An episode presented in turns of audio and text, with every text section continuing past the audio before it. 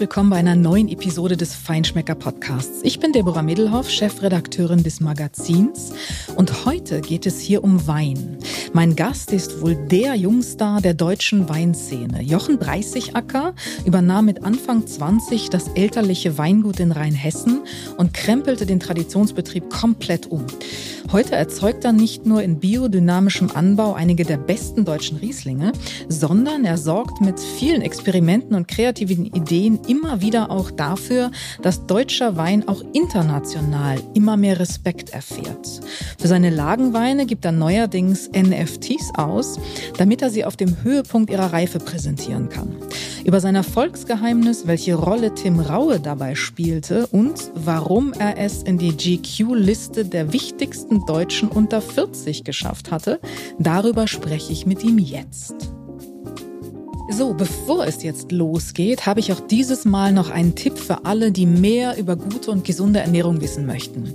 Wer nämlich den Podcast Ist so noch nicht kennt, der sollte da wirklich mal reinhören. Der Host Achim Sam, der ist Ernährungswissenschaftler und Bestsellerautor und Radiomoderatorin Julia Rohrmoser, nehmen sich nämlich jede Woche ein neues interessantes Thema rund um bewusstes Essen, Foodtrends und mehr vor und erklären es verständlich und unterhaltsam und vor allem allem ohne erhobenen Zeigefinger oder Verbote.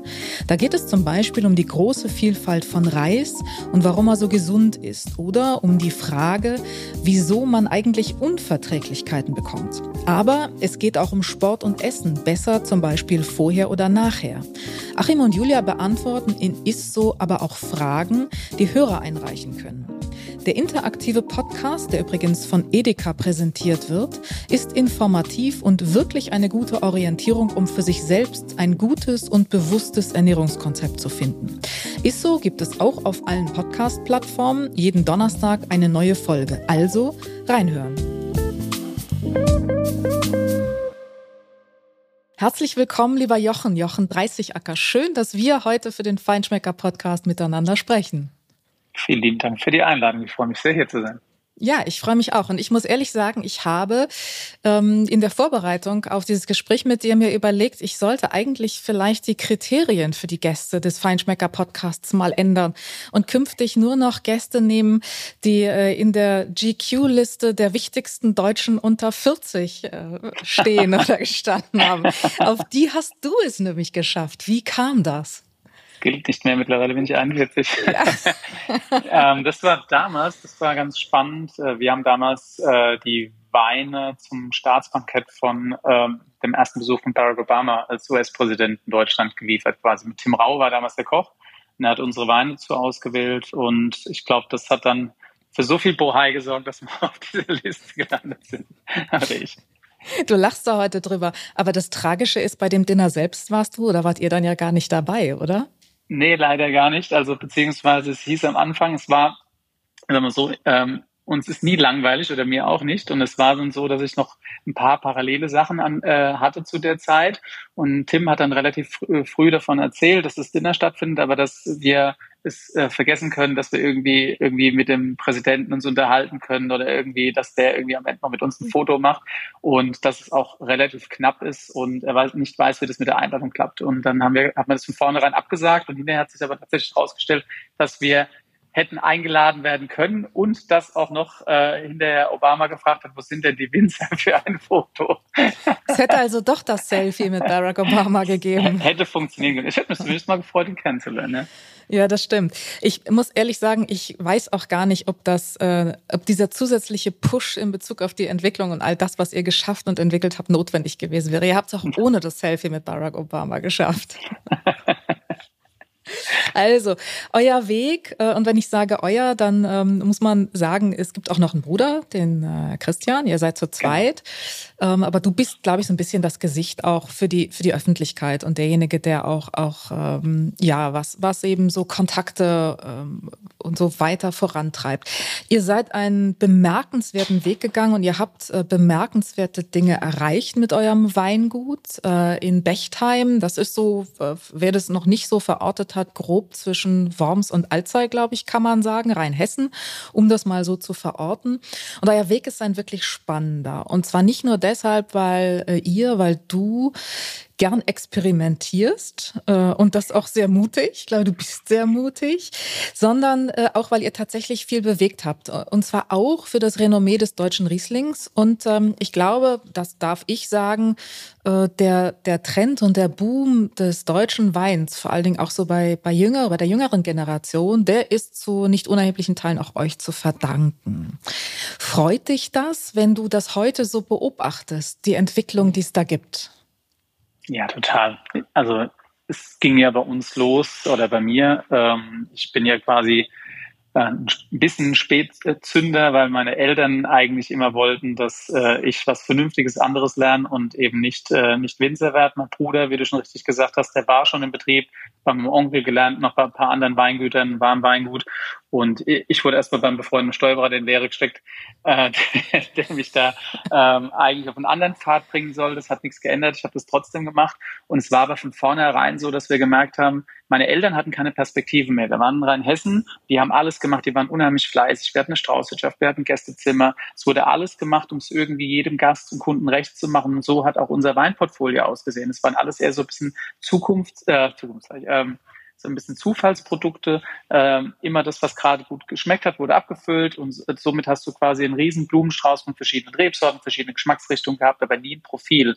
Und das war mir auch schon relativ früh klar, dass das fehlt oder dass auch das, dass der Region so ein bisschen abhanden gekommen ist, obwohl, wenn man eigentlich aufs große Ganze sieht, und wir lieben es ja auch immer auf die Historie zu gucken, hatten wir ja alles, was wir in Deutschland gebraucht haben und haben es halt einfach über die Jahre verlernt zu nutzen. Und deswegen äh, war es bei mir auch schon ganz früh eine Intention, sicherlich auch mit angestachelt von damals Message in a Bottle, was äh, ja so eine, eine der ersten überhaupt, glaube ich, damals noch Jungwinzer-Vereinigungen in Deutschland waren, mit zusammen mit Phil Wittmann, mit Klaus-Peter Keller, mit, also es war ein großer Kreis von, damals waren wir 15, irgendwann waren wir dann nochmal noch mal größer, wo wir quasi angefangen haben, ähm, zum einen uns unheimlich stark auszutauschen, zum anderen aber auch unsere Weine zu promoten, dass wir rausgefahren sind, irgendwelche Städte haben Verkostungen gemacht und überhaupt mal wieder äh, Rheinhessen auf die Landkarte zu bringen. Ne? Die Pfälzer hatten früh Tourismus, da ist unheimlich, viel passiert, glaube ich, was den Pfälzer richtig gut getan hat. Das war in Rheinhessen einfach nicht gegeben, also haben wir gewusst, wir müssen raus, wir müssen was machen.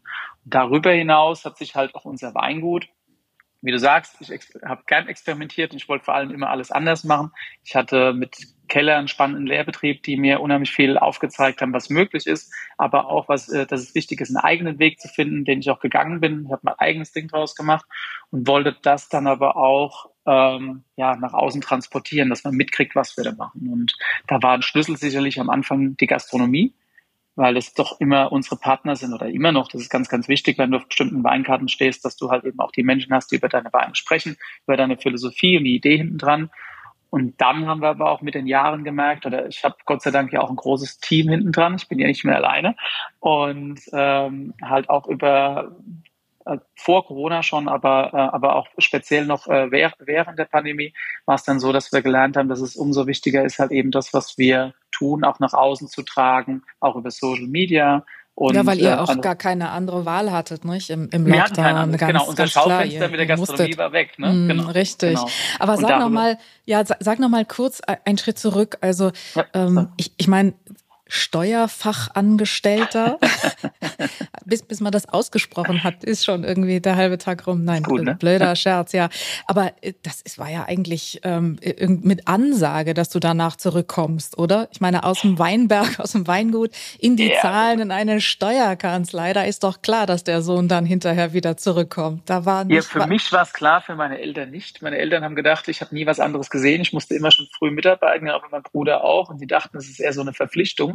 Da war tatsächlich mussten sie irgendwann feststellen, dass es unsere Passion ist oder äh, unsere Begeisterung dafür. Und das war ja auch sehr, sehr früh. Ne? Also ich habe mit meinem Bruder zusammen damals mit Anfang 20 die Verantwortung fürs Weingut übernommen. Also ich habe direkt quasi aus der Lehre raus, während der Lehre parallel meine ersten Weine ausgebaut, die komplett anders waren, komplett äh, mit viel mehr Handarbeit im Weinberg.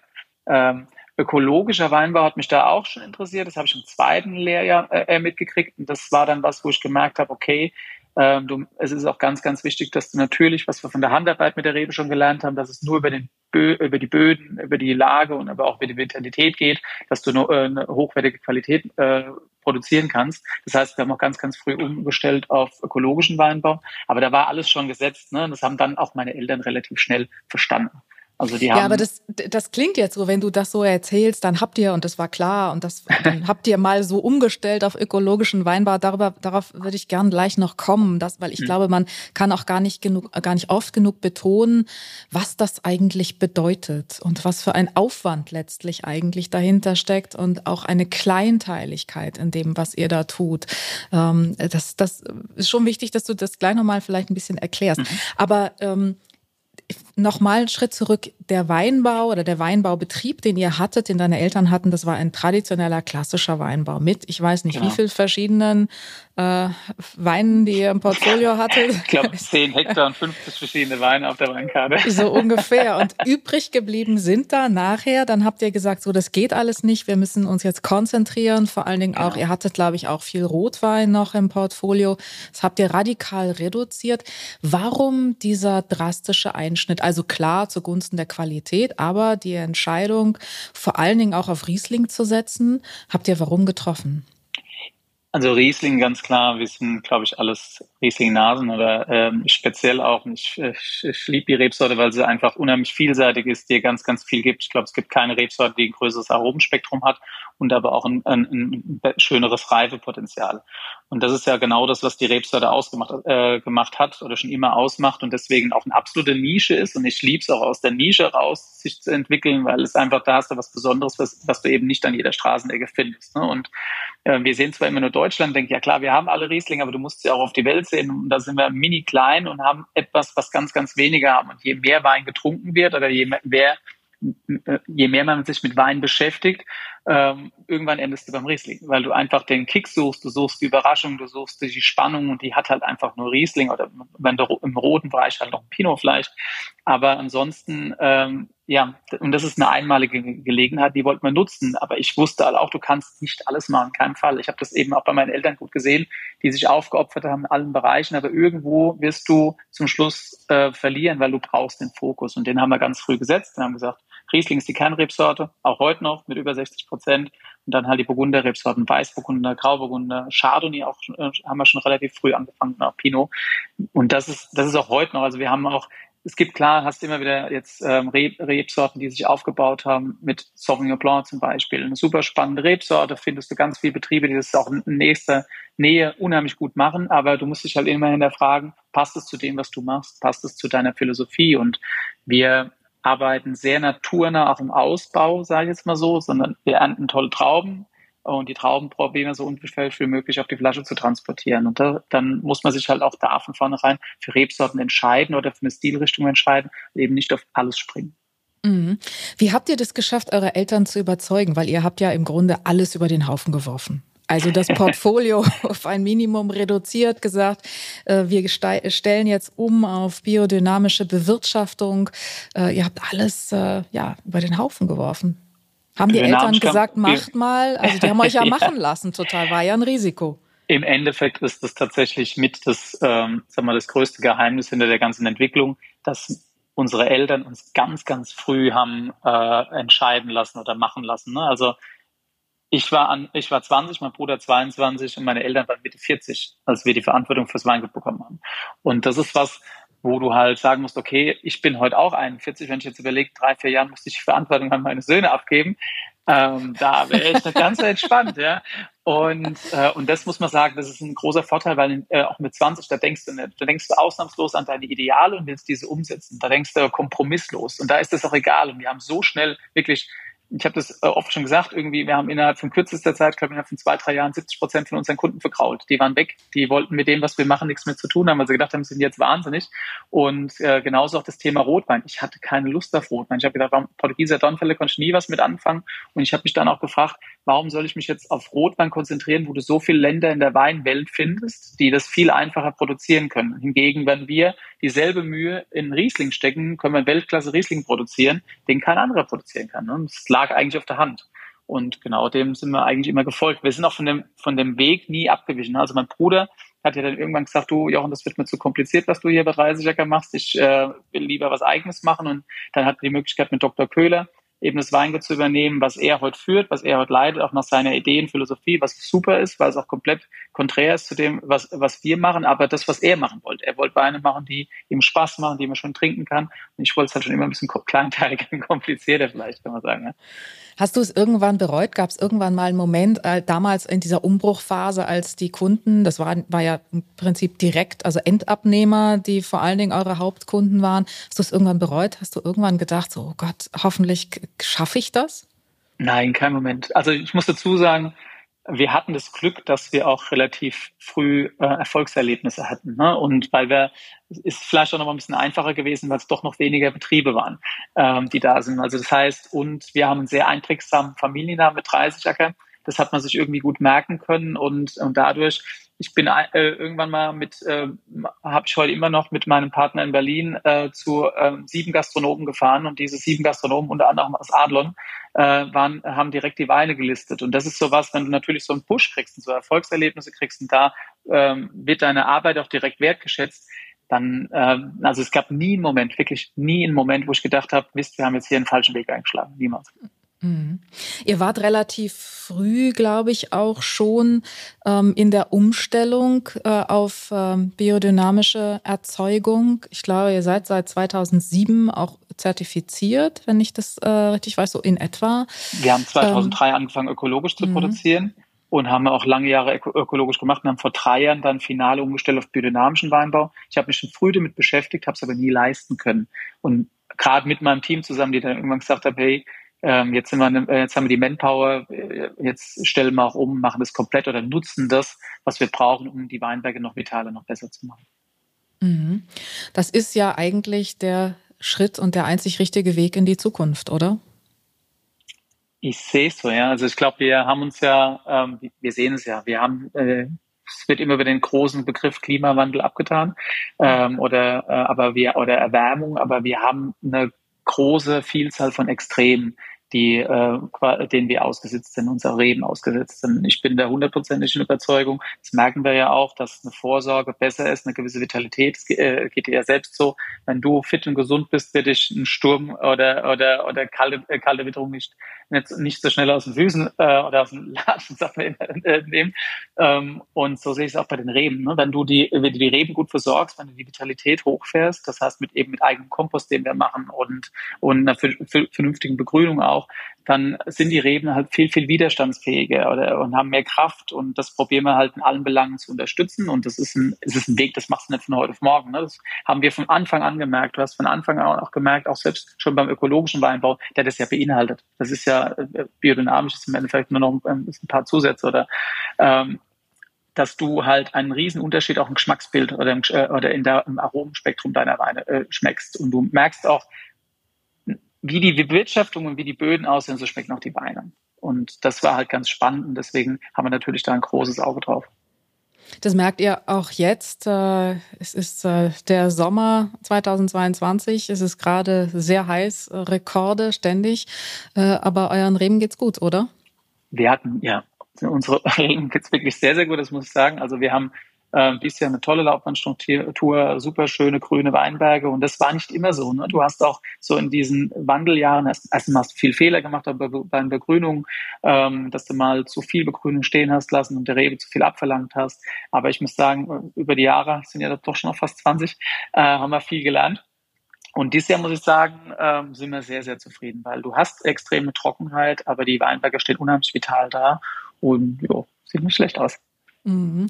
Also der Weinberg ist das eine, der Ausbau ist dann das andere. Ähm, deine Weine sind Charakterweine. Das ist äh, nicht mal eben so Leichtgewichte, die, die so nett, also Spaßweine, äh, natürlich auch, sie machen natürlich Spaß, aber äh, Reife ist für dich ja auch ein ganz wichtiges mhm. Thema. Also die perfekte Reife, ähm, du gibst die Weine nicht zu früh weg.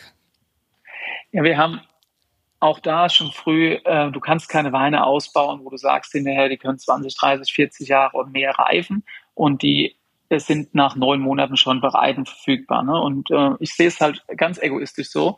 Jede Flasche, die zu früh getrunken wird, ist das Potenzial beschenken, die ist weg. Und das nervt mich. Und das wollten wir halt schon immer äh, umgehen. Dann haben, haben wir natürlich, du kannst es natürlich auch noch mit der Zeit machen, ähm, dass du halt auch Weine mal eine gewisse Zeit weglegst, aber da merkst du irgendwann, also haben wir angefangen, dass die Weine erst zwei Jahre später kamen, kamen sie drei Jahre später. Und du merkst aber auch, das ist immer ein Kompromiss. Und final geht es ja eigentlich darum, die Weine dann zu zeigen, wenn sie wirklich das erste Mal auf ihrer Höhe des, des, der Aromenvielfalt oder des Spektrums sind.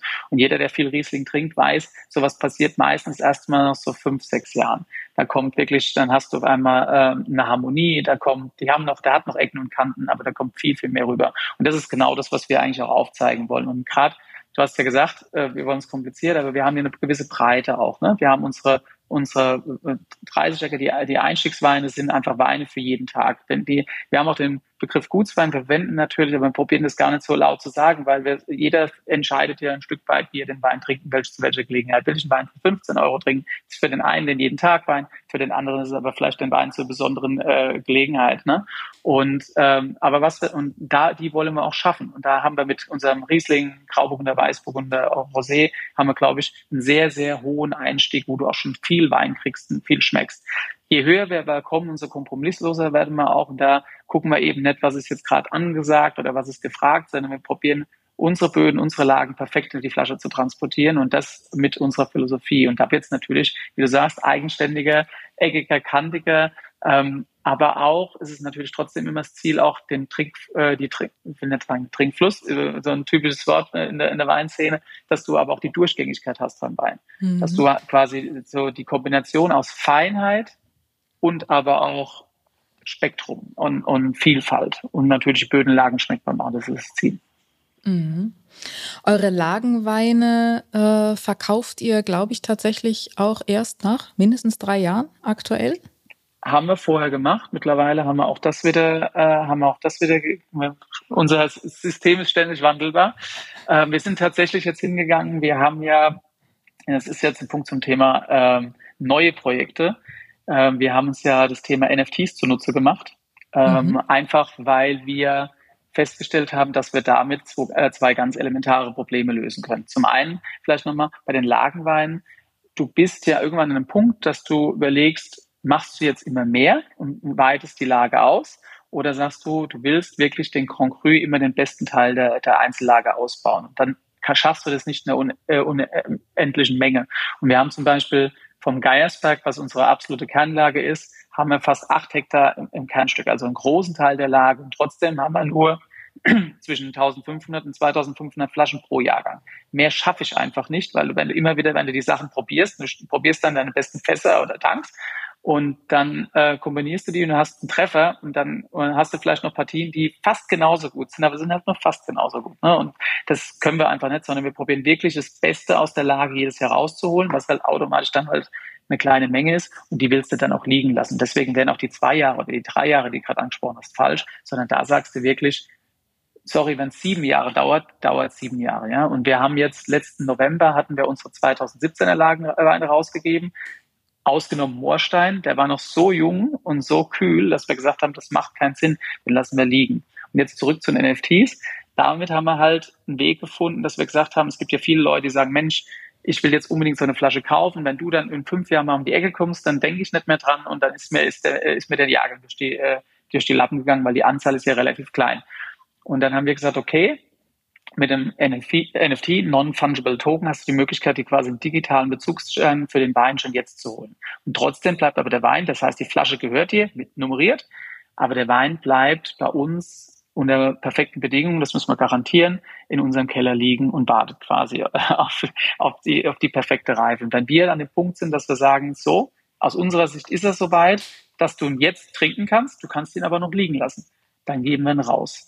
Und damit hast du zum einen kannst du den Kunden an die Hand nehmen, kannst ihm sagen, wann ist der richtige Zeitpunkt, den zu trinken, dass er auch nicht enttäuscht ist, wenn er zu früh trinkt, weil überleg dir, es gibt ja viel, ich hatte den Moment schon selbst, du kaufst eine Flasche Wein für viel Geld und probierst den, denkst dir dann hinterher äh, dran, ob das jetzt ein Riesling oder ein Burgunder ist, gerade egal, und sagst dir, was ist der Hype dahin dran? Ich verstehe es nicht, ich schmecke nicht, der Wein ist noch total zu, der ist noch total verblockt. Und das wollen wir einfach vermeiden, dass wir sagen, damit schaffen wir das. Und du kannst aber sicher äh, sein, dass du den Wein halt im Endeffekt hast. Das ist dein Netz. Und wenn du nicht mehr haben willst, kannst du sogar vorab verkaufen und er bleibt trotzdem bei uns im Keller liegen. Das ist das Entscheidende, weil sonst wäre es ja, sage ich mal, eine Subskription, die vielleicht auf mehrere ja. Jahre im Voraus irgendwie dann ähm, zu beziehen wäre. Äh, das ist ja das Entscheidende. Ich kann den Wein dann auch verkaufen, bevor ich ihn tatsächlich physisch habe. Das heißt, es ist auch mal von dem Hype ähm, um NFTs abgesehen im Moment. Also es ist ja ein Zertifikat, eine Wertmarke, die du da bekommst, genau. sozusagen, eine digitale Wertmarke. Ähm, es ist ja auch so ein Stück weit äh, Spekulation, die ich damit machen kann. Also ich kann investieren und darauf setzen, ähm, dass diese Weine bei euch im Wert steigen und äh, damit handeln. Das stimmt. Also, ähm, sag mal, der, der spekulative äh, Ansatz, der entsteht, das, das ist ganz klar. Aber ähm, das war jetzt gar nicht mal so die, ähm, die erste Idee hinten dran, sondern es ist tatsächlich so, und ich meine, wir sind jetzt gerade, was du wie du richtig sagst, Hype mag NFT, aber ich glaube momentan mal ein absolutes Tief bei der ganzen Sache. Ähm, also vom Timing her war man vielleicht nicht ganz so gut, nein, aber es geht ja wirklich um die Sache auch hinten dran. Ne? Und ähm, das ist schon gro äh, großartig, weil wie oft hast du auch schon mal eine Flasche gekauft, wo du, äh, die aus dem Keller kam, die eben nicht gut gelagert war. Und dann auch da machst du, äh, äh, du hast keine Ahnung, was damit passiert. Du hast mittlerweile zwar teilweise Chips, die die Weine überwachen oder die sehen, wie die, die, die, die Temperatur und so weiter ist, aber das ist ja in nur vielleicht im halben Prozent der Fälle. In den meisten Fällen weißt du einfach nicht, auf was du dich einlässt und ein Stück weit ist es, äh, ist es Lotto spielen. Und das wollen wir halt auch umgehen, dass wir sagen, der hat sich nicht bewegt. Der ist hier. Übrigens auch sensationell für die CO2-Bilanz im Handel. das stimmt, wird nicht hin und her transportiert. Ähm, aber ich glaube, man muss vielleicht auch noch mal erklären, weil man muss an dieser Stelle auch sagen, was das, äh, was, was der kostet. Also äh, vielleicht noch mal. Ich glaube, es gibt den, gibt's den in der Magnum. Ähm, Du meinst aktuell? das erste, das ja. ja. Also, die ersten, genau. Die ersten äh, oder das erste NFT oder die erste Serie, die wir gelauncht haben, ist Legenden. Legenden ist unser ältester Riesling äh, mit über 50 Jahren Reben aus dem Jahrgang 2017. Und den haben, von dem haben wir die Hälfte genommen, 300 Stück, die wir als quasi eine NFT-Serie rausgegeben haben. Äh, und der kostet pro Stück 1800 Euro. Als Magnum. Als Magnum, genau. Genau. So, um, das, das muss man vielleicht ja auch nochmal erklären, weil jemand, der sich noch nicht so gut damit auskennt, der auch ähm, vielleicht jetzt, ich sag mal, über die Welt der NFTs kommt, sagt, wow, 1800 Euro für ein 2017er einer Magnum. Aber das ist ja genau der Punkt. Da steckt ja ähm, von euch jetzt, sage ich mal, auch keine Spekulation drin, sondern das ist ja auch äh, Arbeit und Beschäftigung mit diesem Wein und eben auch das Potenzial, was der dann hat, wenn ich ich ihn tatsächlich physisch haben kann, das dann auch diesen Preis macht.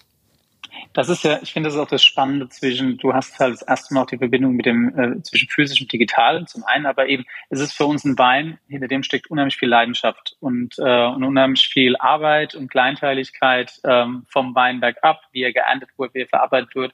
Ähm, wir haben ja auch vor zwei Jahren äh, Jahren ein neues Wein äh, fertiggestellt, ähm, wo wir uns auch den Platz geschaffen haben, dass die Weine viel länger auf der Hefe liegen lassen können. Ne? Früher war es so, vor der Ernte musste irgendwie jedes Fass leer sein, damit du wieder die neue Ernte gehen konntest. Heute ist es bei uns so, wir können fast die doppelte äh, Menge an, an Weinen lagern. Das heißt, wir sind im Moment gerade dabei, deswegen ist es so witzig, wir füllen im Moment gerade den Jahrgang 2020 der Einzellagen und, äh, und Ortsweine ab. Also Riesling Orts- und Lagenweine wird jetzt gerade erst gefüllt, hat so lange auf der Hefe gelegen. Und das ist auch was, was wir den Wein ähm, quasi immer zuteil werden lassen wollen.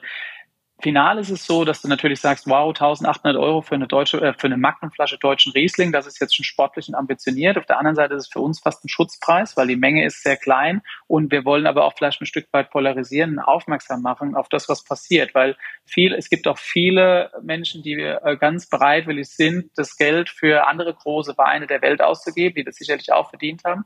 Und Deutschland geht da, stehen wir uns oftmals ein bisschen selbst im Weg. Und deswegen wollten wir da eben äh, gerade bewusst mit unserer ersten Serie, ne? das ist ja nur die erste. Also wir werden unsere Einzellagen generell halt äh, über NFTs rausgeben, zumindest zum gewissen Teil. Und die liegen dann sicherlich noch mal in einer anderen Preisklasse. Aber da ist es mir einfach wichtig, es geht für, für mich final um das Produkt, um die Wertschätzung auch für den Wein. Und das ist ein sensationeller Wein, der ganz, ganz jung ist und noch viel Zeit braucht. Und jeder, der Freude daran hat, das im Detail rauszuprobieren, zu schmecken, der wird sich das auch leisten wollen. Ja. Absolut. Und du hast gesagt, polarisieren. Ähm, ja, das ist vielleicht sogar wirklich der richtige Begriff. Es braucht ja für, für neue Entwicklungen und für Sinneswandel, sage ich mal, braucht es ja oft Extreme. Es braucht so ein, ein Aufrütteln, irgendetwas, was aus dem Gewohnten oder was das Gewohnte sprengt, raus aus der Komfortzone, einmal durchgeschüttelt werden, nachdenken und dann die Dinge vielleicht auch tatsächlich mit anderen Augen sehen. Und ähm, ich, ich weiß nicht, wie du das siehst, aber das ist für mich schon ein ganz interessanter Punkt, weil wir haben ja genau das Phänomen, was du äh, benannt hast. Die Preise für die deutschen Weine sind in den letzten Jahren ein wenig gestiegen, aber immer noch im Vergleich zu ähm, äh, Frankreich, Italien weit von dem Niveau entfernt. Warum sind wir so, so bereitwillig oder warum geben wir so bereitwillig viel Geld, äh, Klammer auf, bisweilen auch zu viel Geld für diese äh, Prestigeweine aus und sind so knauserig mit unseren fantastischen deutschen Weinen? Noch immer. Also ich meine, also auch die anderen Weine haben den Wert, ne? Das muss man sagen. Wenn, wenn du siehst, die kleine Menge, wir waren jetzt vor kurzem wieder im, im Burgund und haben ein paar Weingüter besucht. Wenn du siehst, die kleine Menge mit viel Mühe ausgebaut, die aus absoluten Top-Weinbergen da in die Welt geht und von allen äh, gewollt wird, versteht man natürlich auch, warum die den Preis haben. Aber wir haben im Endeffekt hier nichts anderes. Wir müssen einzig allein, was, was ich wichtig finde, dass wir uns konzentrieren. Dass wir halt auch sagen, okay, es ist nicht alles jetzt auf einmal die Einzellage uns jetzt oder da machen noch was draußen, da machen wir noch was draußen, dass wir wirklich sagen, wir machen dasselbe, wir nehmen halt eben die Herzstücke raus und probieren da die beste Qualität rauszumachen. Und dann, finde ich, muss man halt auch das Rückgrat haben, zu sagen, okay, wir haben jetzt die letzten 20 Jahre hier in Deutschland unheimlich viel geschafft. Es ist unheimlich vorangegangen. Wenn man die letzten 20 Jahre sieht, wie die Entwicklung war, die ist ja enorm. Und ich finde persönlich, dass es jetzt an der Zeit ist, ähm, oder vielleicht will ich es auch mit beeinflussen, sicherlich, dass man sagt, wie weltweit die Wertschätzung für die Weine jetzt sein soll oder wo sie hin muss. Und es gibt ja Einzelbetriebe, die das schon umsetzen und tollen Erfolg haben. Und ich glaube aber auch, die Qualitäten haben es verdient. Und deswegen muss man dann halt auch ähm, mal Augen zu und durch dann einfach sagen, ähm, das wollen wir auch aufzeigen, auch mit, mit allen Vor- und Nachteilen. Die Qualität ist das eine, aber das Vertriebssystem musstet äh, ihr dann ja auch mal ändern und das habt ihr ziemlich erfolgreich gemacht. Und wenn du sagst, einige Kollegen sind international auch schon ganz erfolgreich, ich glaube, so ganz erfolglos seid ihr international oder bist du international auch nicht wirklich. Wo gibt's denn die 30 Ackerweine im Moment? Aktuell ja, wir sind, überall. Wir sind, wir sind auch, glaube ich, in knapp 30 Ländern mittlerweile äh, gibt's unsere Weine. Wir sind ich glaube, jeder deutsche Winzer sehr stark natürlich in Skandinavien. Ähm, also mit äh, Norwegen, Schweden, Finnland sind sicherlich große Märkte für uns. Aber auch das Thema Asien, USA, ähm, alles, was drumherum ist mit England und so weiter, die ganzen Länder, ähm, bis hin Thailand ähm, ist, äh, ist, ist ein guter Absatzmarkt für uns. Also wir haben auch schon früh, ich habe da viel Freude dran. Ne? Ich bin auch jemand, der braucht es. Ich bin auch jemand, der ähm, zum einen sehr verwurzelt ist, zum anderen auch ein bisschen Fernweh hat, rauszugehen, andere Kulturen kennenzulernen, andere Sachen zu sehen, dann auch irgendwie festzustellen, da glaube ich, dann kannst du dich auch besser einordnen. Ne? Du kannst besser sehen, was hast du selbst und äh, für was stehst du und wie ist es denn im Vergleich. Ich weiß es noch so gut, ähm, als ich das erste Mal in Korea war bei unserem Importeur und der und ich ihm ganz stolz meinen Spätburgunder gezeigt habe, der auch gut war, aber der hat ihn nicht gegen irgendwie meine Nachbarn probiert, sondern halt gegen ähm, rauf und runter, Louis Saint-Georges, alles, was an Frankreich äh, da, da stammt und sein Portfolio halt war. Und das hat er früh gezeigt, du kannst mit deutschen Weinen, das war auch da unheimlich überraschend, wo jeder denkt, wow, die Qualität für den Preis ist ja enorm. Und ich will uns einfach die Grundlage geben, dass wir daran weiterarbeiten können. Ne? Dass wir, wir gehen auch manchmal extreme Sprünge. Auch wir wussten, dieses Thema der Preiserhöhung, was jetzt kam durch die Inflation, das war ja irgendwo auch schon angekündigt. Und ich wollte von vornherein aber für uns es auch schaffen, dass wir unsere Arbeit weitermachen können. Und wir haben unser Team aufgestockt dieses Jahr. Das heißt, wir haben mehr Leute gekriegt. Wir haben natürlich unheimlich viel in Personal rein investiert, aber dadurch auch noch eine bessere Weinbergsarbeit machen können. Und das ist das, was, was zählt. Ne? Und da, äh, da, deswegen musst du die Augen und die Ohren überall haben, auch in der Welt, äh, um zu wissen, wo stehst du und was kannst du machen. War Asien äh, so ein Stück weit auch das Erweckungserlebnis mit Tim Raue? Mit dem dich, glaube ich, ja, ja heute eine Freundschaft das, verbindet. Ja, nee, das kam früher. Also Tim tatsächlich, Äh, der hat mich aber anders erweckt. Ähm, das war auf einer Küchenparty im Fischers Fritz hat er mich damals angesprochen auf die Weine. Und er hat zu mir gesagt, hier Jochen, deine Weine würden gut zu meinen Gerichten passen. Schick mir doch mal was zu. Ich fand ihn damals, ich fand, er hat zu viel getrunken. Er sagt heute, ich hätte zu viel getrunken. Ähm, und ähm, fand es aber gar nicht so irgendwie eher, na egal. Ähm, auf jeden Fall habe ich dann habe ich da nichts hingeschickt. Und dann hat er mich eine Woche später angerufen und hat gesagt, ich habe doch gesagt, du sollst mir die Weine schicken. Ich brauche das, schick mir die mal zu. Dann habe ich ihm kunderbunt aus unserem Sortiment eine Kiste nach Berlin geschickt. Und dann hat er mich wieder zwei Wochen später angerufen und hat gesagt, so, jetzt setz dich mal in Flieger und kommst hoch äh, zu mir. Und dann hat er, das war noch im Restaurant 44, hat er damals dann ein Jochen 30er Menü gemacht, wo mich wirklich noch kein Mensch kannte und hat zu acht Gängen acht Weine von mir gemacht. Und es war so famos gut, und da war es quasi auch so ein bisschen der Anfang von auch wirklich einer Freundschaft, die heute da ist. Also weil egal wo Tim dann hinterher hingegangen ist, ob das ins, ins Adlon gewesen ist, in das Mar und Uma oder dann hinterher ins Restaurant zum Brau oder die ganzen anderen Projekte, die er macht, weil er ist ja auch schon umtriebig. Ähm, er hat immer unsere Weine mitgenommen, aber und wir haben mittlerweile, glaube ich, auch drei oder vier Weine, die wir wirklich nur für ihn machen. Und äh, da ist schon ein bisschen mehr oder eine herausstechende Freundschaft. Also ich habe glücklicherweise viele äh, auch Küchenchefs, äh, Chefs, mit denen ich wirklich ähm, engen Kontakt habe, weil ich finde auch da, wenn du einen Küchenchef hast, der sich viel mit Weinen beschäftigt, dann weißt du einfach, dann werden auch deine Weine am besten äh, dargestellt. Aber es ist auch die spannendste Kreation, das muss man sagen. Tim war da ganz früh unheimlich akribisch und ähm, ja auch das ist bis heute so ein ganz enger Kontakt. Und was gibt's, was trinkt man zum Wasabi Kaisergranat? Da gibt's ein Kolibri. Äh, das, das war auch, das war so, das war, das war ein ganz spannendes Aha-Erlebnis für mich. Ich hatte damals mit Tim ein Dinner gemacht bei ihm mit Kunden. Und dann habe ich eine 2010er Rieslinger Auslese dahin geschickt, die unheimlich konzentriert war und unheimlich hohe Säure hatte. Und dann kommt der Haugang, der, der besagte Wasabi Kaisergranat, den er damals ganz neu gemacht hat. Und er hat diese Riesling-Auslese zu. Und ich habe da gesessen und habe gedacht, oh bitte, jetzt hat er den, den Süßwein fürs Dessert zum Hauptgang gemacht. Und das war so ein Match, ne? Das hat so gut, das war unfassbar gut. Also diese, diese Schärfe, dieses Würzige von dem, äh, oder, oder Spicy von dem Wasabi, der Mayonnaise und dann mit dem Kaisergranat, dieses Feine und das mit dem Riesling, das hat sensationell gut gepasst. Was dazu geführt hat, dass ich dann irgendwann genauso einen Wein machen konnte mit seinem eigenen Namen. Nein, in seit der Zeit genau. Also aktuell war es, glaube ich, äh, ist es, glaube ich, eine, eine 17er Auslese, die wir gemacht haben. Ähm, daraus, die dann ähm, als Kolibri ausgeschenkt wird dazu. Das ist hm. spektakulär, musst du probieren. Ich hab's probiert. Sehr gut. Allerdings, hervorragend, ja. Das war eigentlich vielleicht so das Einzige, was nicht ein Experiment war. Das war ein Versehen, oder? Sonst sind es ja immer Experimente, die bewusst sind, aber das war tatsächlich ein Fehler und ein Versehen. Tatsache, also ich, äh, also in dem Fall war es nicht, nee, es war kein Versehen. Von Tim war es kein Versehen. Er wusste das. Ah, er wusste, was okay, er macht. Er okay, hat mich nicht okay. eingeweiht, sondern mhm. er wusste, ihm war das völlig klar, was er gemacht hat. Nur mir war es nicht klar, was er gemacht hat. Und er hat, er hat die Weine vorab probiert und hat dann den war Kaisergranat, ja geplant, mal probiert und hat das dann zusammengestellt. Und ich glaube, das war dann auch nochmal zum Schluss, das ist ja das Spannende auch für den Koch, ne? Er hat dann mhm. das perfekte Match auch für den Kaisergranat gefunden und das war ja jetzt echt einige Jahre ähm, ein totales Signature bei ihm. Oder ist es hoffentlich immer noch. Aber und auch ganz, ganz toll. Ja. Ja, aber auch er wandelt ja seine Signatures, genau wie ihr eure Weine weiterentwickelt. Insofern passt das nach das wie vor perfekt. Muss, muss, ja, muss ja immer weitergehen. Wir haben ja immer wieder neue Ideen, ne? Genau. Apropos, ja. ähm, wirklich immer wieder neue Ideen.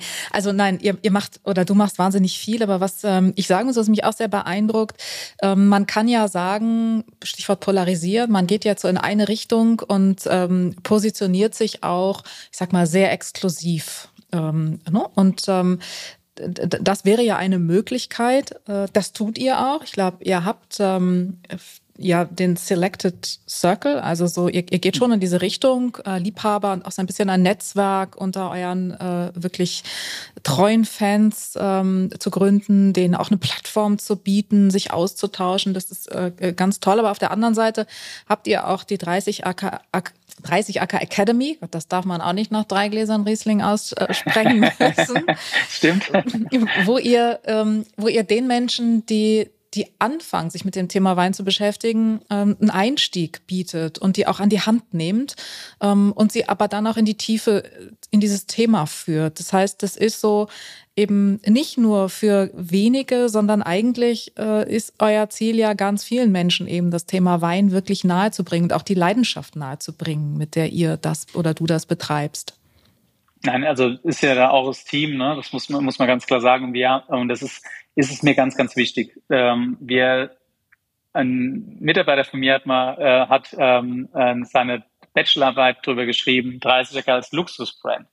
Und das habe ich dann, und dann, als ich wurde, war mit bei der Thesis dabei und das habe ich dann auch vehement abgestritten, weil ich gesagt habe, das wollen wir nicht sein. Natürlich bist du in einem gewissen Punkt exklusiv, aber wir probieren auch immer eben auch, ähm, in, auch in der Basis da zu sein. Wenn du auf, zu mir aufs Wein kommst und willst von mir einen Wein probieren, werde ich dir immer unseren Gutsriesling einschenken.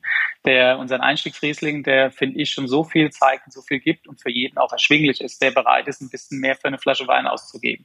Und ich finde aber, da fängt es auch an. Und natürlich auch da hat jeder, ich finde, unsere Arbeit ist so vielfältig und so, äh, so viel Details und ich finde es auch wichtig, dass du als Marke, wenn das ist so, haben wir alle irgendwo, äh, alle irgendwo einen, natürlich einen Namen, in unserem Fall einen Familiennamen, der trotzdem irgendwie als Marke steht, hast du aber äh, die Verpflichtung auch dafür, auch deine Grundwerte nach außen zu zeigen. Und unsere Grundwerte ist nichts anderes als das, was wir nach außen zeigen, dass wir da äh, die Details unserer Arbeit zeigen. Und die ist aufrichtig und ehrlich. Wir, wir haben auch wer bei uns zu uns kommt, der sieht alles. Da gibt's keine geheimen Zaubermittel, die irgendwo im Schrank verschlossen sind, wo man nicht drankommt oder sonst irgendwas, sondern im Endeffekt ist es viel Detailarbeit und die soll man halt auch sehen. Und wenn ich äh, irgendwo auf Weinproben stehe, das habe ich oft gemerkt, dass ich dann von Kompost oder von biodynamischem Weinbau, ökologischen Weinbau, der den Details Trauben halbieren, erzähle und viele haben mich da mit großen Augen angeschaut und haben gar nicht gewusst, um was es geht, was, was ich von ihnen will. Die fanden das zwar toll, weil sie gedacht haben, ey, da vorne steht einer, der ist motiviert und ist begeistert von dem, was er macht, aber so viel mehr kam nicht bei rum, glaube ich. Und dann hat man halt eben die Möglichkeit mit den Videos, äh, ob es YouTube oder Social Media ist, halt eben genau das mal zu beschreiben. Und es gibt dann, wir haben auch ganz viele Fragen dann gekriegt, und ähm, die gesagt haben, hier, das und das ist mir nicht klar, könnt ihr das mal erklären. Wir probieren das dann halt auch einigermaßen professionell, so gut wie wir es können, äh, manchmal aber auch einfach nur in der Story ähm, dann rüberzubringen. Ne? Also wir machen zum Beispiel äh, auch so immer wieder Updates über unsere Stories, wo wir einfach äh, die Julia, die das bei uns mit äh, Social Media macht äh, super macht, ähm, äh, sagt dann, hopp, Jochen, wir fahren jetzt mal raus, kurzes Weinbergs-Update, dann gehen wir raus und ich erzähle einfach so, was bei uns gerade passiert. Und ähm, wir haben auch gelernt, das mittlerweile Englisch zu untertiteln, weil sie tatsächlich nicht nur in, in, in Deutschland Interesse haben, aber probieren es trotzdem ganz, ganz normal, natürlich, wie es halt ist, eben bei uns dir so viel wie es geht mit, mitzunehmen. Und dann halt manchmal haben wir so, ob das jetzt, ich glaube, Kompost war so ein Video, wo wir dann wirklich uns auch die Arbeit machen und ein Video drehen, um dann wirklich auch mal so ein bisschen die Hintergründe zu erklären, die Leute mitzunehmen, wie sieht es aus, um halt einfach Weinwissen zu vermitteln, weil ich glaube, das ist ganz, ganz wichtig und das zeigt dann auch aus, auf und vielleicht auch gibt es die Wertigkeit her, warum du irgendwann auch mal bereit bist, vielleicht einen Euro oder zwei mehr für eine Flasche Wein auszugeben, weil du ein gutes Gefühl dabei hast. Und ich finde, das will ich haben. Wir wollen ein Stück Lebensgefühl weitergeben, wir wollen ähm, ein Stück Genuss weitergeben. Und ich finde, wenn du Wein heute trinkst, muss es was sein, was dir einen Genussmoment gibt, was dir eine Freude macht, was dir einen schönen Moment gibt. Sicherlich geht es vielleicht beim einen oder anderen drum, sich auch irgendwie zu berauschen, aber uns geht es wirklich darum, wenn du eine Flasche von uns trinkst, dann soll es dir gut gehen und dann sollst du auch, sollst dir auch am nächsten Tag gut gehen und das hört sich immer so banal an, aber es ist trotzdem so elementar wichtig, weil das funktioniert natürlich auch nur, wenn du auf höchster Güte und höchster Qualität arbeitest. Ne? Absolut. Es gibt immer wieder irgendwas Neues, was wir lernen, hören werden von dir. Äh, zum Abschluss, was wird denn dein nächstes Experiment sein? Gibt es das schon? Naja, momentan, wir, sagen, wir haben ja, wir haben ja, ich weiß, Vintages, hast du das mal mitgekriegt? Ja, die ja. QW, genau, genau, die Rieslinge, vier Jahrgänge. Kurz, Genau, das war die Reaktion darauf, wie kriegen wir, wie kriegen wir es hin, dass, äh, dass die Deutschen weniger grauen Weißburgunder und mehr Riesling. Ähm, wo, nein, aber tatsächlich, wo wir uns gesagt haben, wie schaffen wir es Riesling, dass schon eine Rebsorte ist, die am Anfang halt eben auch viel Druck und Grip und, äh, und, und manchmal auch vielleicht auch ein bisschen äh, Frische hat äh, die halt eben auch ein Stück weit harmonischer ähm, auszubauen. Das war auch ein Projekt, wo wir echt lang dran gearbeitet haben. Es hört sich immer so an, okay, da kippt jetzt ein paar Tanks zusammen, aber wir haben da 2016 angefangen mitzuarbeiten. Ich habe 2016 noch sehr stark mit Mazerationen gearbeitet und äh, habe gemerkt hinterher, dass das überhaupt nicht funktioniert, wenn du das in Blend machst, sondern du musst auch im Ende, äh, Endeffekt fast ähnlich arbeiten wie auch die Champagne. Und dann haben das dann mit 17, 18, 19 war der erste, dann 17, 18, 19, 20. So geht es natürlich weiter, aber das ist eine unheimlich spannende Serie und ähm, das ist auch was etwas, was sich bei uns sehr, sehr gut entwickelt. Und dann sind wir natürlich momentan tatsächlich, wie du schon angesprochen hast, in den Bereichen da, ähm, wie kriegen wir unsere Einzellagen halt eben äh, noch besser vermarktet, transportiert, die Wertigkeit darüber transportiert. Das Thema 30 Acker Circle und 30 Acker Academy ist sicherlich auch ein ganz, ganz wichtiges gerade, weil dieses Circle ist unheimlich spannend, weil du aus den verschiedensten Bereichen, und das ist auch was, von dem ich auch selbst ehrlich gesagt sehr zehre, viele Leute zusammenbringst. Wir hatten gerade vor kurzem mit dem Hamburger für Jahreszeiten zusammen eine Veranstaltung gemacht und die nennt man Rooftop. Das für Jahreszeiten ist ein ganz enger Partner seit einigen Jahren und auch da Partnerschaften sind uns auch wichtig, da halt auch mal gemeinsam was zu machen, äh, gemeinsam Leute einzuladen und diese Mischung, die da war, die du dann wieder zum Wein gebracht hast, teilweise noch viel intensiver vielleicht, als es, als es vorher war oder auch die Begeisterung einfach, die den Moment haben. Das sind die Sachen, die uns momentan viel Spaß machen ich glaube, die waren auch, ist auch überfällig, dass die endlich wieder gemacht werden und da werden wir uns sicherlich äh, neben aller Perfektion im Weinberg äh, natürlich noch weiter drauf konzentrieren. Also da geht's jetzt an allen, es geht an allen Stellen weiter, egal wo. Vollgas voraus. Ich bin ganz sicher, wir werden schon ganz bald wieder von etwas ganz Neuem hören. Vielen Dank, Jochen 30 Acker. Sehr, sehr gerne. Vielen Dank für die Einladung. Das war wieder eine Folge des Feinschmecker Podcasts. Mehr spannende Geschichten und Empfehlungen zu Wein, Restaurants, Reisen, Rezepten und mehr gibt es jeden Monat neue Magazin und natürlich wie immer auch auf feinschmecker.de.